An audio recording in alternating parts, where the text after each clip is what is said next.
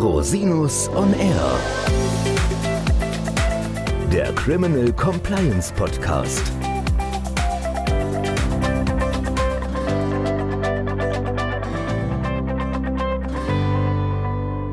Herzlich willkommen zum Criminal Compliance Podcast. Schön, dass Sie wieder eingeschaltet haben.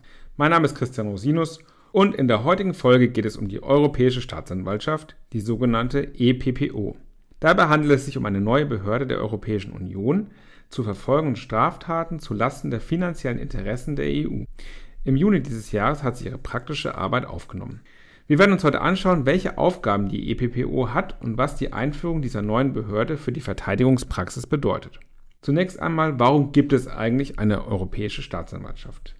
Die bislang zur Verfügung stehenden Möglichkeiten zur Verfolgung von Straftaten auf EU-Ebene wurden als unzureichend empfunden, insbesondere in Bezug auf Betrugstaten und Steuerhinterziehung. Für das Jahr 2019 haben die Mitgliedstaaten der Europäischen Union beispielsweise Betrugsdelikte zu Lasten des EU-Haushalts mit einem Gesamtschadensvolumen von 460 Millionen Euro gemeldet. Bisher wurden solche Straftaten so verfolgt. Das Europäische Amt für Betrugsbekämpfung OLAF hat Betrugsfälle im Zusammenhang mit EU-Mitteln zwar untersucht, die eigentlichen Ermittlungen wurden jedoch durch die nationalen Staatsanwaltschaften geführt.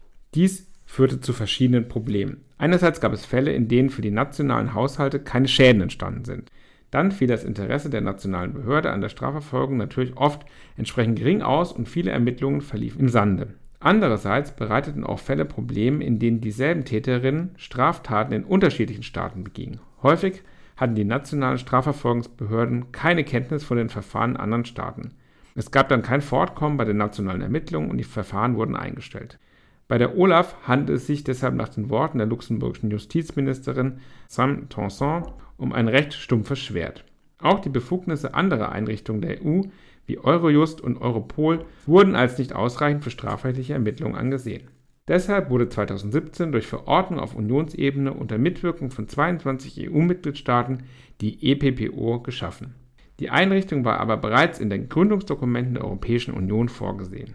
Der grenzüberschreitende Ansatz dieser Europäischen Staatsanwaltschaft eröffnet nun die Möglichkeit, Straftaten im Interesse der EU unabhängig von nationalen Behörden zu verfolgen. Wie ist nun die Europäische Staatsanwaltschaft aufgebaut und wofür ist sie zuständig?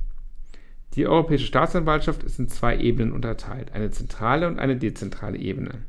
Die zentrale Behörde auf EU-Ebene hat ihren Sitz in Luxemburg. Sie beaufsichtigt die Ermittlungen und Strafverfolgungsmaßnahmen in den teilnehmenden EU-Ländern. So sollen eine unabhängige, wirksame Koordinierung und ein einheitlicher Ansatz gewährleistet werden. Sie ist unabhängig von Weisungen anderer EU- oder nationaler Behörden. Auf der dezentralen Ebene findet die eigentliche Ermittlungsarbeit und Strafverfolgung durch die delegierten europäischen Staatsanwältinnen in den Mitgliedstaaten statt. Sie haben grundsätzlich die gleichen Aufgaben und Befugnisse wie nationale Staatsanwältinnen, sind aber weisungsgebunden gegenüber der zentralen Behörde in Luxemburg. In Deutschland sitzen derzeit insgesamt elf delegierte Staatsanwältinnen, verteilt auf fünf Zentren in Berlin, Frankfurt am Main, Hamburg, Köln und München. Sachlich zuständig ist die Europäische Staatsanwaltschaft für die Verfolgung ausschließlich von Straftaten zum Nachteil der finanziellen Interessen der Union. Erfasst sind somit insbesondere Betrugs- und andere Vermögensdelikte zulasten des EU-Haushalts, beispielsweise Umsatzsteuerkarusselle, Subventionsbetrug und Korruption. Grundsätzlich soll die EPPO nur dann tätig werden, wenn der Schaden mehr als 10.000 Euro beträgt. Wie läuft nun das Verfahren ab? Erlangt die EPPO durch nationale Ermittlungsbehörden Kenntnis von Straftaten mit Unionsbezug, kann sie das Verfahren an sich ziehen. Dann haben die nationalen Behörden eigene Untersuchungen desselben Falles zu unterlassen. Sie müssen die europäischen Staatsanwältinnen über alle einschlägigen Tatbestände informieren. Es gilt der Grundsatz der loyalen Zusammenarbeit. Die Ermittlungen werden stattdessen von der delegierten Staatsanwaltschaft des betroffenen Mitgliedstaats aufgenommen. Sie ist dabei grundsätzlich an nationales Prozessrecht gebunden. Dieses wird ergänzt durch Besonderheiten aus der EU-Verordnung und dem deutschen Umsetzungsgesetz. Beispielsweise entscheidet über den Abschluss der Ermittlungen die zentrale Behörde in Luxemburg. Der Europäischen Staatsanwaltschaft ist kein europäisches Strafgericht zugeordnet. Die Anklage erfolgt deshalb in dem Mitgliedstaat, in dem die Tat begangen wurde.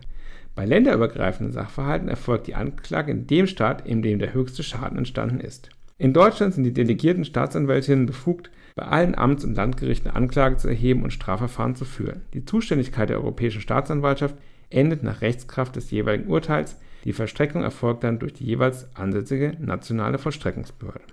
Kommen wir nun zu einem Ausblick. Mit der Europäischen Staatsanwaltschaft hat die EU ihr Vorhaben umgesetzt. Ihr ist nun ein eigenes Instrument an die Hand gegeben, um selbst Straftaten zum Nachteil der finanziellen Interessen der EU zu bekämpfen. In Luxemburg verspricht man sich hiervon schnelle Handlungsfähigkeit bei grenzüberschreitenden Sachverhalten, eine erfolgreichere Strafverfolgung und wirkungsvollere Einziehung von Taterträgen. Man versteht sich selbst als ein Versprechen an die EU-Bürger, dass keine EU-Mittel missbräuchlich verwendet werden.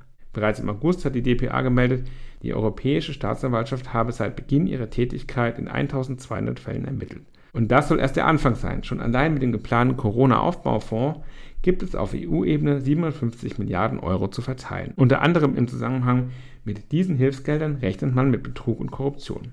Trotz der viel beworbenen Unabhängigkeit der Europäischen Staatsanwaltschaft bleibt diese jedoch vom Wohlwollen der nationalen Behörden abhängig. Sie kann die Mitgliedstaaten nicht zur Unterstützung der delegierten Staatsanwältinnen anweisen, diese werden aber häufig auf Informationen nationaler Stellen angewiesen sein. Darüber hinaus fehlt ein einheitliches Verfahrensrecht. Hier besteht teilweise ein starkes Gefälle zwischen den beteiligten Staaten.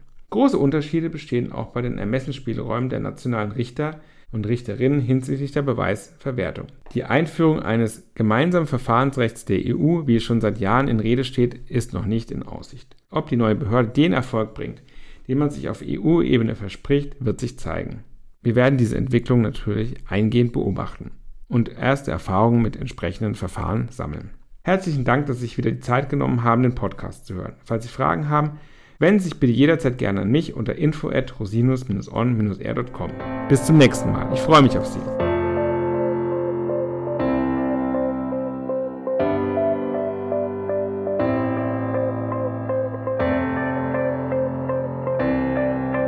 Podcast stellt lediglich einen allgemeinen Überblick über rechtliche Themen dar und ersetzt selbstverständlich keine Rechtsberatung zu konkreten Fragestellungen im Einzelfall. Bei Fragen wenden Sie sich an Rechtsanwältinnen und Rechtsanwälte Ihres Vertrauens, natürlich auch gerne an uns. www.rosinus-on-r.com oder unter www.rosinus-partner.com.